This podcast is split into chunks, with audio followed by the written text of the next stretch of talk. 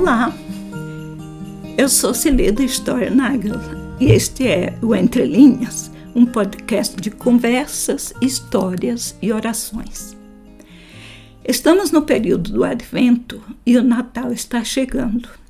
É tanto compromisso, tanta confraternização, tanta celebração que a gente mal consegue parar para um respiro, não é? Mas eu queria convidar você para dar uma paradinha e relaxar. Que tal vir aqui em casa e sentar um pouco com a gente na varanda ou no mês da cozinha? A gente podia conversar, relembrar histórias e tomar um gostoso café com sonhos. Hum, você gosta de sonhos? Aqueles doce fofinho, tipo um donut, bem recheado e salpicado de açúcar. Aqui em Curitiba tem o famoso Homem dos Sonhos. Em vários pontos da cidade, ele passa na rua quando menos se espera e o sonho invade a rua. Alô, freguesia! Aqui é o Homem dos Sonhos. É o carro dos sonhos que vai passando. Tem sonho de creme, sonho de nata, de goiabada ao sonho, freguesia. E a gente fica lambendo os beiços, pensando se vai comprar ou se resiste à tentação dos sonhos. E por falar em sonhos, estamos em dezembro e os sonhos correm soltos e a magia do Natal está no ar. Já em setembro, outubro, as decorações as propagandas começaram a aparecer.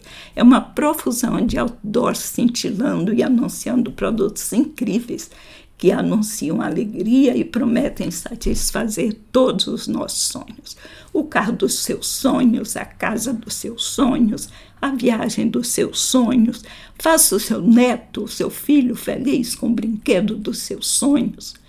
Com tanta oferta fantástica, beirando o impossível, quantas vezes nos esquecemos do verdadeiro sentido do Natal? tentados a correr atrás dessas fantasias encantadoras e desses sonhos ilusórios e passageiros, esquecemos que naquele conjunto de eventos que chamamos de o primeiro Natal, há dois mil anos atrás, pessoas reais, gente de carne e osso como nós, foram surpreendidas no seu cotidiano simples e rotineiro por anúncios inesperados e inimagináveis, até mesmo em sonhos.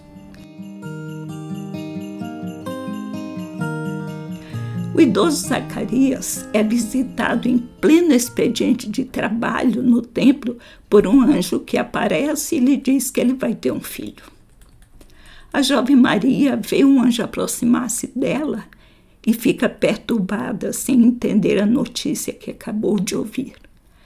Astrólogos de longe, reconhecidamente sábios, discernem uma estrela diferente no ar e decidem segui-la em busca de um rei há muito prometido para um outro povo que não é o deles. Pastores de ovelha enxergam anjos descendo do céu enquanto eles fazem seu trabalho noturno da noite. Sem entender, essas pessoas se viram subitamente envolvidas pelo mistério e assim se tornaram testemunhas vivas da chegada do Filho de Deus ao mundo para nos trazer salvação.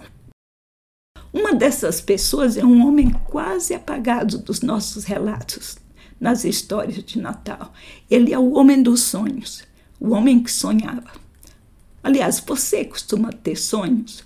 Não estou falando dos quitutes do carro dos sonhos, nem de desejos ou de projetos de vida, de anseios, como os sonhados presentes de Natal, ou mesmo daquele sonho expresso no famoso discurso de Martin Luther King.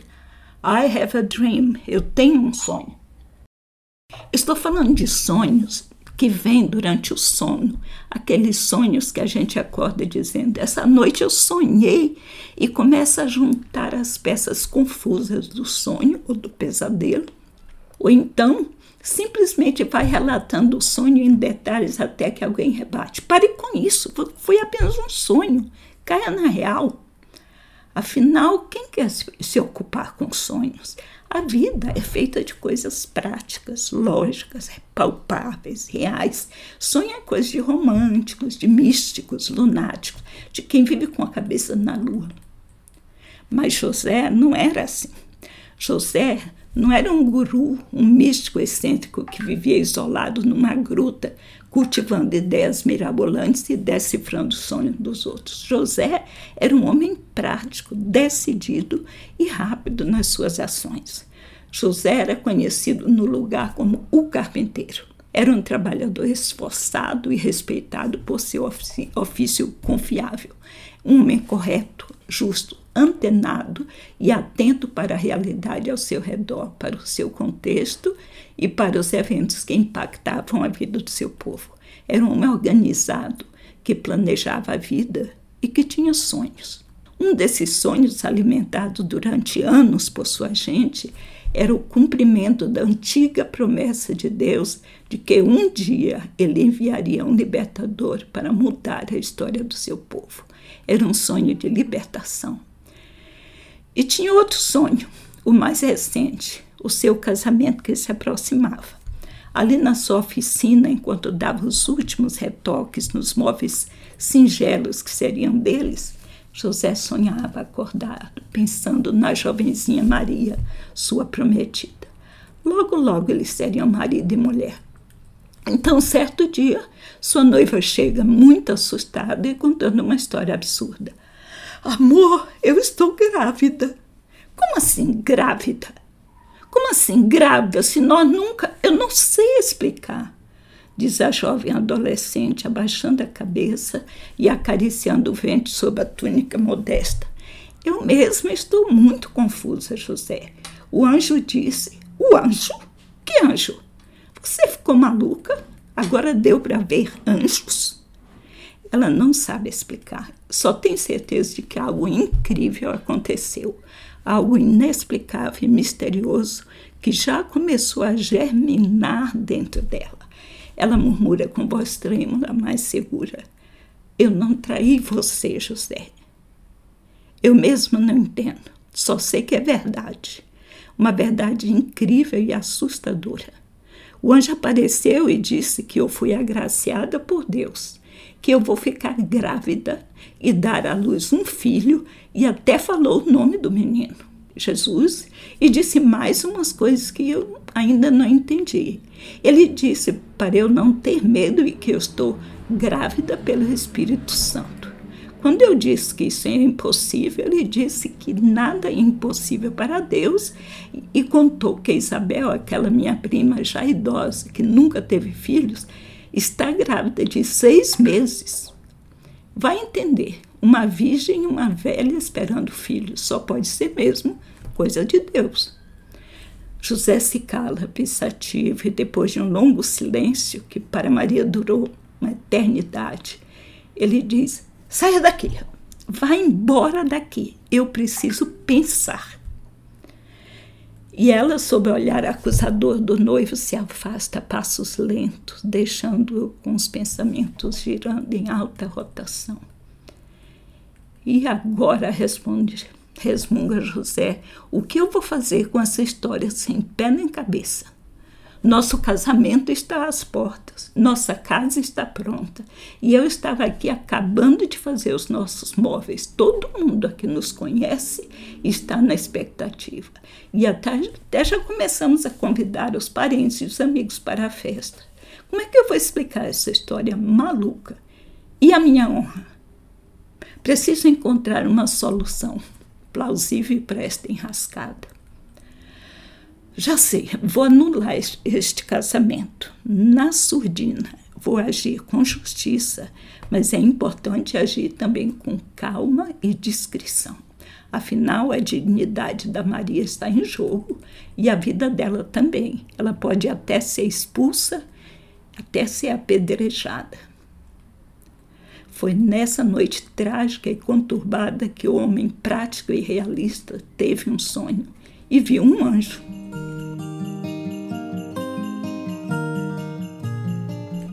Você conhece muito bem esta história narrada na Bíblia pelos evangelistas Mateus e Marcos. Quem fala mais sobre José é Mateus, nos capítulos 1 e 2 do seu evangelho. Ao traçar a árvore genealógica de Jesus, ele refere-se a José como José, marido de Maria, da qual nasceu Jesus, que é chamado Cristo. No mundo de homens, onde a mulher não tem lugar, ele cita Maria como a protagonista e coloca José como um simples adendo. Na verdade, é preciso ser atento e ler nas entrelinhas do relato maior para perceber quem era esse homem que costumamos lembrar como o marido de Maria, o carpinteiro, o pai adotivo de Jesus, etc. Um detalhe curioso quanto a José é que, pelas poucas referências feitas a ele, vê-se que ele era um homem prático, realista, acostumado ao trabalho duro, mas também um homem perceptivo e atento, e era um homem que sonhava. Ou sonhou, e sonhou de novo e mais outra vez. Mesmo que não possamos afirmar que ele costumava sonhar, o evangelista conta que naquela noite, depois de ter considerado as possibilidades, ele sonhou e sonhou com um anjo. Será que ele se assustou com esse sonho meio estranho e fora de hora? Diz o texto que, depois de ter pensado nisso, anular o casamento secretamente, apareceu-lhe um anjo do Senhor em sonho e disse: José, filho de Davi, não tema receber Maria como sua esposa pois o que nela foi gerado procede do Espírito Santo. Ela dará à luz um filho e você deverá dar-lhe o nome de Jesus, porque ele salvará o seu povo dos seus pecados. O mais curioso e ainda mais significativo é perceber que o que que José faz com esse sonho que o surpreende e bagunça seus planos? Pois confronta José exatamente com os impossíveis e inexplicáveis com que ele se deparou ao ouvir a inexplicável notícia de Maria. Afinal, que homem maduro e inteligente daria importância a sonhos e crendices como visões de anjo? E quem iria engolir essa versão fantasiosa de uma gravidez inexplicável? Aliás, quem desperdiçaria o seu tempo enxergando e ouvindo falas de anjos? Mas agora ele mesmo se vê às voltas com um anjo que lhe aparece em sonho e que começa a lhe dar ordens com os mesmos detalhes que Maria acabara de relatar. Será que José era dado a alucinações? Nós não sabemos e até podemos tecer interpretações. Teria ele ficado tão perturbado que teria levado para a cama todo emaranhado, confuso daquele dia e o que ele ouviu teria se confundido em seus sonhos. Mas o fato surpreendente é que José levou o sonho a sério. E ainda mais, o sonho resultou em obediência e ação imediata e continuada. O evangelista relata que, ao acordar, José fez o que o anjo do Senhor lhe tinha ordenado e recebeu Maria como sua esposa não teve relações com ela enquanto ela não deu à luz um filho e ele lhe pôs o nome de Jesus.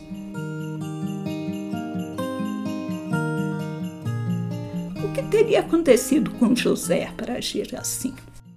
Talvez possamos aprender com José se nos dispusermos a acompanhá-lo na sua trajetória silenciosa, porque não há um único registro de fala de José uma trajetória marcada pela atentividade e a escuta obediente à voz de Deus, discernida no misterioso e no inexplicável como anjos e sonhos. Não estamos falando aqui de experiências místicas, mas de sonhos reais que acontecem no nosso cotidiano, no fim do dia, durante o sono, trazendo à tona nosso cansaço, nossas angústias e preocupações, nossas memórias e nossos anseios. Há sonhos que são simplesmente sonhos, um processo normal da nossa mente, mas há também sonhos reveladores, aqueles que nos surpreendem em momentos cruciais e vêm carregados de sentido e trazendo entremeado com as nossas agonias e indagações o timbre da voz de Deus. Mas esse timbre precisa ser discernido em meio aos outros ruídos. A voz de Deus só é discernida quando nós abrimos a guarda e nos dispomos a escutar e acolher o mistério que jaz muito além da nossa compreensão. Ele é mistério, é graça, iniciativa de Deus vindo ao nosso encontro. Deus às vezes fala conosco no inusitado, no imponderável e no silêncio. A escuta e a resposta porém depende de nós. O evangelista Mateus mostra uma sequência de sonhos de José que resultam em passos concretos e imediatos de obediência, sem questionar. José não espera até entender ou explicar, ele escuta e obedece. Levanta-se e vai. Como repetido nos vários relatos do Evangelho, José escuta e vai pagar o preço da obediência. Uma obediência custosa e desestabilizadora que os muitíssimos refugiados e despatriados de hoje entenderiam muito bem, porque estão vivendo na carne essa mesma experiência de perda da zona de conforto e segurança. Depois daquele primeiro encontro com o anjo em sonho, que resultou num passo difícil e arriscado de obediência e espera, assumindo Maria e a criança e cuidando fielmente deles por anos e anos, o evangelista relata mais três sonhos, todos eles seguidos de obediência. Conta ele que depois que os magos vindos do Oriente chegaram a Jerusalém e perguntaram onde está o recém-nascido rei dos judeus, a confusão se instalou entre os detentores do poder e, particularmente, o ardiloso e prepotente rei Herodes, que monta uma estratégia para impedir que ele mesmo venha perder o trono. Mas a estratégia não funcionou e os magos se foram guiados pela mesma estrela que os havia guiado até a manjedoura. E depois que eles encontraram o rei menino e o adoraram, Lá vem outro sonho, desta vez para eles, estes sábios renovados. Tendo sido advertidos em sonho para não voltarem a Herodes, retornaram à sua terra por outro caminho. Outra incoerência, né? Sábios estudiosos dando ouvidos a estrelas e sonhos. E então José sonhou de novo. Depois que os magos partiram, um anjo do Senhor apareceu a José em sonho e lhe disse: Levante-se, tome o menino e sua mãe e fuja para o Egito. Fique até, fique lá, até que eu lhe diga, pois Herodes vai procurar o menino para matá-lo. E então ele se levantou, tomou o menino e sua mãe durante a noite e partiu para o Egito, onde ficou até a morte de Herodes. Não sabemos por quanto tempo José deixou de sonhar depois disso, mas aqueles sonhos não abandonaram de vez. Mateus conta no capítulo 2 que José e sua família já estavam há alguns anos estabelecidos como refugiados no Egito. Pareciam estar seguros finalmente, mesmo em terra estranha, até que num certo dia José voltou a sonhar. Depois que Herodes morreu, diz o texto, um anjo do Senhor apareceu a José no Egito e lhe disse: Levante-se, tome o menino e sua mãe e vá para a terra de Israel, pois estão mortos os que procuravam tirar a vida do menino. José obedece prontamente, levanta-se, toma o menino e sua mãe e vai para a terra de Israel. E então, ainda no caminho, ele ouve uma notícia que abala sua segurança. Herodes morreu, mas o seu filho ainda está no poder. O risco ainda não passou. Assustado e inseguro, naquela noite ele sonha. Um sonho perturbado, marcado pelo medo. E neste sonho, mais uma vez, ele percebe que precisa alterar a sua agenda e buscar um lugar seguro já aprendeu a ouvir a voz de Deus e a discerni-la em meio ao incompreensível, até mesmo através de um sonho perturbado. E assim, mais uma vez, José obedece. Ele se retirou para a região da Galileia e foi viver numa cidade chamada Nazaré. Às vezes, ao ler essa sequência de sonhos do José, eu me pergunto se se trata apenas de um estilo literário escolhido pelo evangelista, um jeito cativante de contar a história do nascimento de Jesus. Pode até ser. Mesmo assim, não deixa de ser intrigante a forma como esse carpinteiro calado e de movimentos decididos percebe um simples sonho que invade o seu sonho no final do dia no aconchego da sua cama após um dia de trabalho duro, um espaço para ouvir a voz de Deus. Então eu me coloco no lugar dele e me pergunto: o que é que nos leva a abrir-nos para o mistério, ao ponto de discernirmos a voz de Deus falando conosco, através de coisas corriqueiras ou por meio de simples sonhos que invadem a nossa rotina, ou por visões estranhas que nos surpreendem e nós tendemos a menosprezar ou ignorar por não caberem na nossa lógica, porque somos incapazes de entender e explicar.